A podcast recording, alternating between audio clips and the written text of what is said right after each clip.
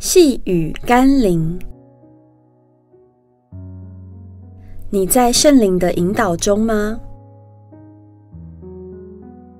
今天的经文是马可福音第一章十二到十三节。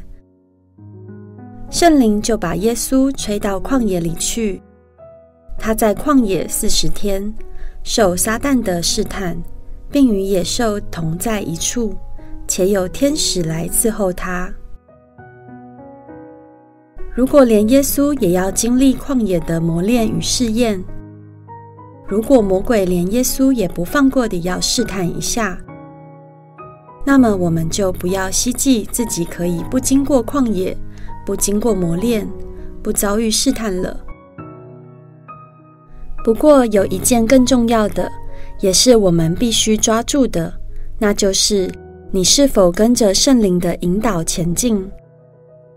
或是你只走自己喜欢的路。顺着圣灵引导的路，虽有试炼与征战，但有神的同在和天使的伺候。但你若偏行己路，拒绝圣灵的引导和提醒，那么自己就得负全部的责任了。要敏锐于圣灵的引导和催促，你需要常常来到神的面前，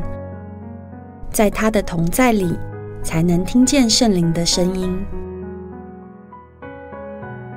我们一起来祷告：圣灵啊，在人生的路上，若有你的引导，即使面对的是撒旦，也无所惧怕，因为主的杖、主的竿都必安慰、帮助、保守我，甚至在敌人面前为我摆设筵席。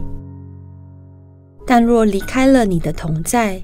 掩耳不听从你催促的声音，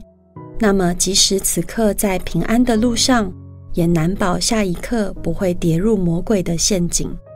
求你引领我，奉耶稣基督的圣名祷告，阿门。